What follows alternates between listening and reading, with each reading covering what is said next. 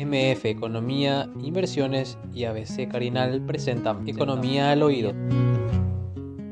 Pues sabés que ayer estábamos mirando este, el informe que salió de la Argentina. Ayer se dio a conocer el informe de inflación de la Argentina. El mes de septiembre registraron ellos una inflación de 3,5%. Y el acumulado interanual, septiembre de este año a septiembre del año pasado, llega al 52,5%. Estamos hablando de una inflación sumamente elevada.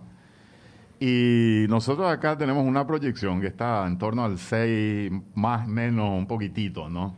Por lo menos las últimas proyecciones. Y el temor de que esto en algún momento se desbande o algunos dicen ya que podría terminar por debajo incluso del 6%. Así es que Parece que es interesante hablar de esto, Manuel, y fundamentalmente ver qué está pasando en el mercado. Eh, se habla de la posibilidad de una apertura de fronteras con la Argentina. ¿Qué puede traer esto? Puede traer más contrabando, menos contrabando. ¿Qué está ocurriendo actualmente? ¿Hay o no hay contrabando? Yo voy por las calles y veo que hay mini supermercados hay en las calles ahora. Así es que queremos reflexionar un poco sobre esto. ¿Cómo lo estás viendo vos, Manuel? Sí, el tema de la inflación a mí hay cosas que me resultan eh, interesantes de, tener en cuenta. El, tema de la inflación tiene una, una serie de ejes y es un problema mundial, no es un problema, no un problema local nomás. Un primer eje es todo lo que es la inflación de alimentos. Eh, nosotros tuvimos, voy a dar un ejemplo, por ejemplo, se abrieron todos los restaurantes del mundo de repente, ¿verdad? Al abrirse todos los, restaurantes del mundo, obviamente tenés una demanda muy superior en carnes, por ejemplo. El 30% de la carne vacuna que se consume en el mundo se consume en restaurantes. Obviamente ahí tenés un problema, ya un problema eh, importante, ¿verdad? Asimismo, también eh, gran parte de, del problema se origina en una fuerte demanda que está teniendo China. China recuperó su, su hato porcino que había caído por la fiebre porcina africana en, un momento dado, y esa recuperación del hato porcino hizo que se genere una alta demanda por soja sobre todo. Al subir la soja, eso estira la suba del maíz y del trigo. El maíz es el principal alimento producido en el mundo y es base de los forrajes en general y con los que se producen casi cualquier carne. Entonces, todo está empezando a subir atrás de eso. Eh, este, este es el aspecto de alimentos. Hay un aspecto bastante interesante que es el aspecto de todo lo que son los productos industriales terminados, ¿verdad? Productos industriales terminados que terminan en, en, elementos electrónicos, por ejemplo, como es el caso de, los semiconductores, que tienen su origen en, un, en una gran demanda industrial. Durante, ¿qué, ¿Qué fue lo que pasó durante la pandemia? Durante la pandemia la gente paró de consumir eh, algunos, algunas cosas, pero empezó a consumir otras, La gente tuvo que armarse su oficina en su casa, tus hijos se, quedaron en tu casa, entonces empezaron a demandar una serie de artículos distintos. Por ejemplo, tenía que entretenerle a tu hijo de alguna manera, ¿verdad? No estoy hablando de un problema paraguayo, ¿eh? estoy hablando de un problema mundial. Eh, entonces hubieron empezar esa, esa, esos videojuegos, por ejemplo, eh, televisores, eh, heladeras, te ibas menos al supermercado, entonces tú tenías que comprarte otra heladera porque, porque tenías que acumular más cosas durante un tiempo determinado, etcétera, etcétera. Y la producción durante ese periodo de tiempo paró en muchos lugares. Entonces se empezaron a generar escaseces muy importantes, ¿verdad? Además hay otra cosa que es importante. Durante la pandemia, los destinos de exportación, por ejemplo, de China, cambiaron radicalmente. Fíjate que anteriormente gran parte de la exportación se daba entre China y países ricos fundamentalmente, Estados Unidos, Europa, pero cuando empezaron a, enviar eh, productos, productos, digamos, de, de eh, sanitario, como estas mascarillas o cosas vinculadas a la pandemia, digamos. Se diversificó muchísimo el flete, ¿verdad? Entonces empezaron a venir mucho más a América Latina, empezaron a ir mucho más a África, a lugares que, lugares que no tienen tanto comercio con China. Entonces, ¿qué es lo que pasa hoy? Los containers están ahí, pero están todos en lugares equivocados, por llamarlos así, ¿verdad? Están en un montón de lugares equivocados. Entonces hay puertos que están saturados de containers y tenemos un serio problema, un serio problema que está generando un costo muy alto de todos los productos. En Paraguay esto todavía se vuelve más complejo porque tenemos la bajante del río, ¿verdad? Que encarece más todavía los productos. Que ahora está subiendo, entre paréntesis. ¿eh? Está subiendo, pero todavía no está en los niveles, en los niveles normales. Lejos, pero subió bastante, Manuel. ¿eh? Subió, por suerte subió, sí, sí. ¿verdad? Con, esta, con estas últimas precipitaciones. Pero tenemos esta situación. Hoy un container de China te puede salir 17, 18 mil dólares, algo que salía 3 mil anteriormente, ¿verdad? Entonces, esto está haciendo que se nos encarezcan un montón de productos. Entonces, como existe todos estos cuellos de botella a nivel internacional, tenés encarecimiento de los productos electrónicos, de los automóviles, de productos industriales generales, ¿verdad? Eh, etcétera, etcétera, ¿verdad? Entonces, esto hace que hace que también nos llegue a nosotros y encima con un flete mucho más alto del que teníamos anteriormente. Tenemos ese un segundo elemento Combustible también que subió bastante. ¿eh? Claro, después tenemos el tercer elemento, que es el, que es el petróleo, ¿verdad? Hay un problema serio de gas natural y hay un serio problema, porque también, es- y esto, está- eh, eh, esto permea casi toda la economía. Los grandes países industriales hicieron gastos y muy importantes de, de- de política fiscal. Le pusieron plata a la gente para que la gente pueda sobrevivir durante la pandemia incluso hoy recortar esas políticas fiscales le está haciendo complicado a muchos países. ¿verdad? Eh, uno de ellos es Estados Unidos. Entonces la gente dice, yo no quiero trabajar. ¿Para qué voy a trabajar si, si igual nomás me pagan por no hacer nada? ¿verdad? y vivo bien con eso que, que, que- me pagan para no hacer nada. Esta es una cuestión bastante interesante en términos de lo que es de lo que es, eh, hay una asignación mínima, una política de, eh, de la que habla mucha gente, de la necesidad de que todo el mundo tenga un, un ingreso mínimo garantizado, ¿verdad? Esta es una discusión del primer mundo, no una discusión del, del tercer mundo donde nosotros estamos, ¿verdad? Pero por lo visto se está demostrando que eso no funciona. ¿Por qué? Porque hoy no hay gente para contratar para transporte, hoy no hay gente para contratar para supermercados, hoy no hay gente para contratar para trabajos de baja calificación en, en muchos lugares, ¿verdad? Entonces, te está generando cuello de botella en el transporte, te está generando cuello de botella en los puertos, te están generando otra serie de, de cuellos de botella. Esto está afectando también a otros productos y tenemos un espacio importante en términos de transporte de combustibles y en términos de transporte de gas natural y estamos empezando a entrar al invierno del norte, que es un gran demandante sobre todo de gas natural. Entonces están empezando a sustituir ese gas natural o esa demanda de gas natural por una demanda de derivados de petróleo para poder calentar en general eh, el, mundo. Aparte de esto, hay una restricción. La OPEP ha decidido no elevar su- sus niveles de producción. Entonces, hay gente que ya está hablando de un combustible de tres dígitos. O sea, un combustible por encima de los 100 dólares el barril, ¿verdad? Eso nosotros ya lo empezamos a notar también acá con las... Esta ya es la tercera, eh, esta semana subimos la te- tuvimos la tercera suba eh, de combustible, ¿verdad?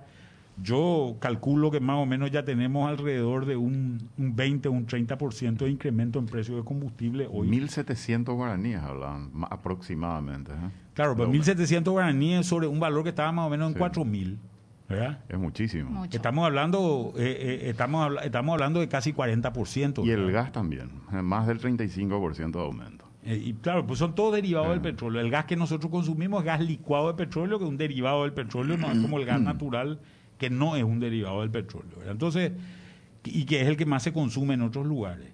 Entonces tenemos ese como un tercer elemento. Y hay un cuarto elemento que te genera inflación, que es, hoy se están empezando a reactivar los sectores de servicios, ¿verdad?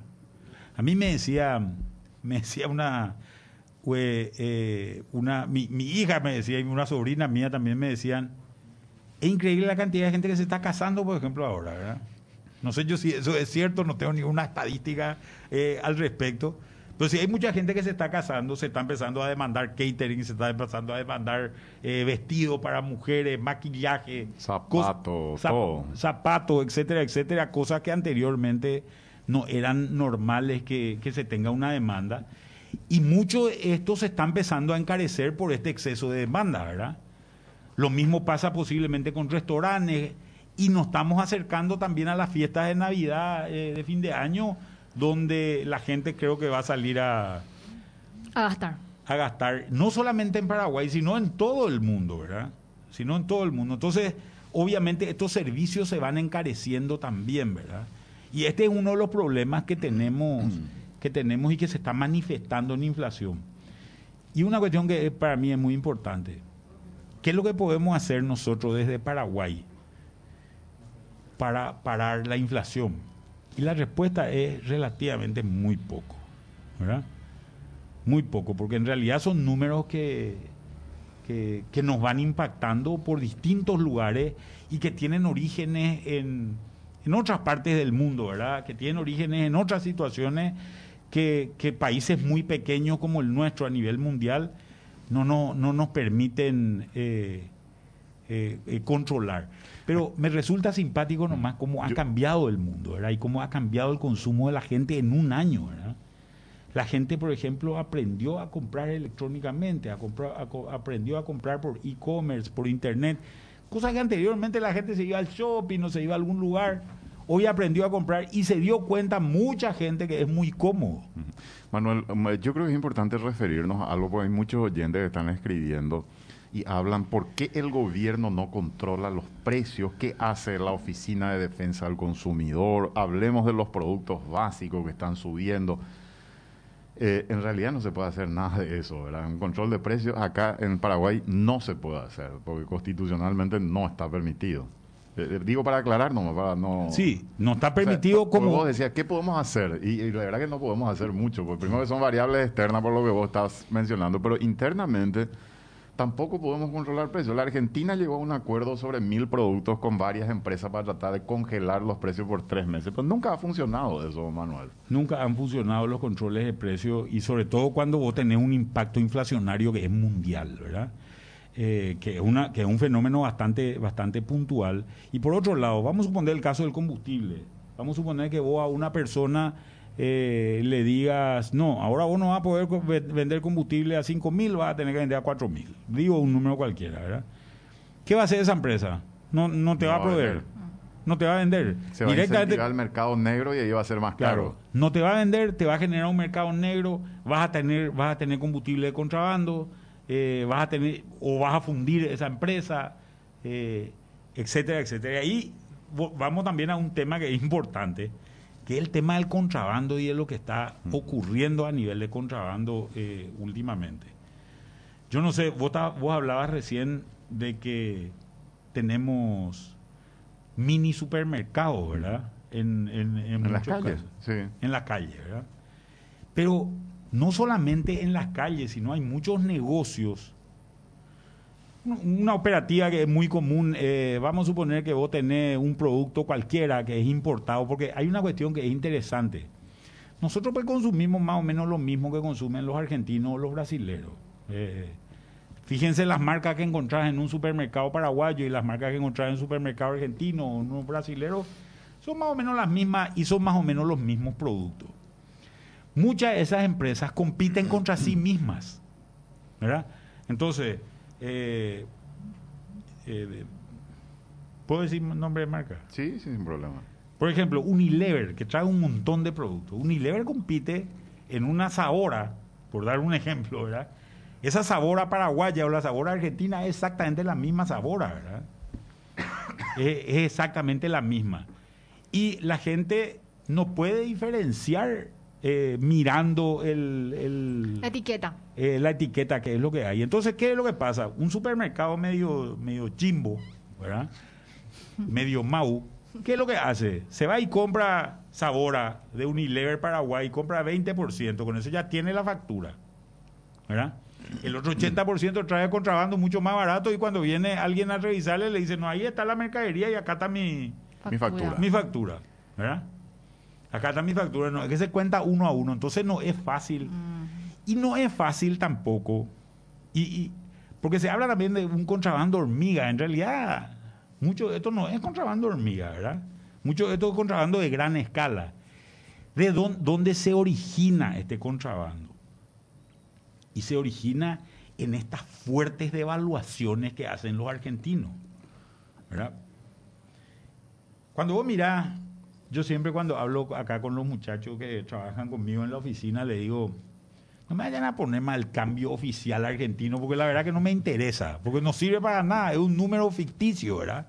Vamos a ver el dólar blue, porque el dólar blue es el que realmente a nosotros nos impacta. ¿Qué es lo que es el dólar blue? El dólar blue en realidad debería ser el dólar black, pero es blue, Sí. ¿verdad? Porque, Negro. porque son ocurrentes los argentinos en estas cosas, ¿verdad? Y le pusieron otro color. Entonces, pero ¿qué es lo que pasa? Mucha esta, mucho, muchos, y vamos a llamarle al muchos clorinderos, lo que hacen es venden su mercadería y venden en guaraníes. Venden en guaraníes esa mercadería, ¿verdad? Entonces cruza el clorindero del río, que hasta hace poco se cruzaba luego caminando nomás, ¿verdad? No había luego mucho problema para cruzar. Cruzaban, se iban a un banco, cambiaban por dólares cambiaban acá. efectivos. Acá. en Paraguay, o en una casa de cambio, a un banco o, o donde sea. Cambiaban ese dinero, ese dinero por dólares efectivos y se van al- eh, con el dólar efectivo a la Argentina y en la Argentina lo cambian a un valor muy alto dentro del dólar blue y cada vez más alto. Argentina va ganando competitividad cada vez que devalúa. Después esta inflación de la que vos hablabas le come, ¿verdad? Lo equilibra un huevo también. ¿no? Claro. Entonces nosotros tenemos dos problemas. Primero tenemos los problemas estructurales del contrabando. El contrabando en Paraguay pues, tiene más o menos 500 años. ¿verdad? los problemas estructurales del, Para- del Paraguay en contrabando están, están vinculados primero a que son fronteras muy, muy fáciles de pasar, ¿verdad? Muy permeable. Yo siempre quiero usar el ejemplo de Chile para comparar. Chile pues tiene al este la cordillera, al oeste el mar, al norte el desierto y al sur el polo. Vos entrar a Chile si es que los chilenos te quieren dejar entrar nomás. O si no, no entras. lo- entre paréntesis, nomás anecdótico, Manuel, lo que mencionabas, el tema del dólar de los argentinos. Yo recu- ¿Te recuerdas que un- alguna vez se les descubrió a los moto, cuando las fronteras estaban abiertas, a los que entraban en motocicleta y tenían atados los billetes a la cintura? Venían todos así atados con los, con los billetes para traerlos acá y cambiarlos, es lo que vos decías, ¿verdad? Sí. Impresionante, ¿verdad? En algún momento se, se llegó a publicar incluso eso. Entre paréntesis nomás para Cuando yo eso. estaba en el ministerio se daba una situación me- medio parecida a esta, ¿verdad? Eh, de, de fuertes devaluaciones, también tenía una diferencia grande entre dólar blue y... Y yo recuerdo que por mes en aquel momento salían 200 millones de dólares de Paraguay. O sea, son números muy grandes los números que estamos hablando, no son chicos. Y lo que te decía, tenés este problema estructural. Nosotros no somos Chile. Entrar a Paraguay es muy fácil, ¿verdad? Hay demasiados lugares por donde entrar. El que cuida es la Marina. Y la Marina, y acá tenemos, empezamos ya con el otro problema estructural que tenemos en Paraguay, que es la corrupción de, de las autoridades encargadas. Dentro de la Marina hay un montón de gente que cobra por hacer este tipo de cosas, ¿verdad? Pero no solamente en la Marina, en la aduana, en un montón de otros lugares hay mucha corrupción y esto no es fácil de luchar. Los pocos que tratan de luchar contra esto, los pocos funcionarios públicos que tratan de luchar contra esto, de repente se encuentran también con trabas en el Poder Judicial, ¿verdad? Que también es otro tipo de trabas y donde también liberan muy rápido la mercadería, etcétera, etcétera. A mí hay una cosa que yo le decía la otra vez al viceministro de Tributación. Si vos salís y decís, voy a salir a reprimir el contrabando, y la gente te cree, no deberías agarrar una sola carga, ¿verdad? Porque quiere decir que los contrabandistas se escondieron todo porque se asustaron de vos. Ahora, si salí ese día y decís, voy a reprimir el contrabando y agarrar un montón de contrabando, quiere decir que nadie te tiene ni miedo siquiera, ¿verdad? Entonces no dejaron ni siquiera de circular, ¿verdad? Y este tipo de cosas son cosas que, que- que generan un impacto. Hoy tenemos situaciones muy complicadas por, relación, por esta relación del contrabando. como yo le decía, hay empresas, hay empresas que compiten con su mismo producto de ambos lados de la frontera. Y hay muchas de estas empresas, el caso de Nestlé, por ejemplo, que quieren armar una fábrica en Paraguay. Esa fábrica en Paraguay básicamente es una fábrica que no solamente va a producir para Paraguay, sino va a exportar también. Porque para ellos es mejor seguramente producir en Paraguay y exportar a Argentina que hacer lo contrario, ¿verdad? Porque Paraguay es un país mucho más estable, mucho más eh, creíble y al final los productos los podés fabricar también acá. Esa es una, y eso es una, una cuestión muy importante para nosotros. Y todo ese tipo de emprendimientos están en riesgo por esta situación puntual y porque yo creo que acá es donde eh, tenemos que ir tomando medidas que son de mediano y largo plazo y que vayan a ir, resolviendo, no creo que en un día, pero lentamente este problema, eh, este problema del contrabando. MF Economía Inversiones, ideas globales para necesidades locales. Visítanos en www.mf.com.py.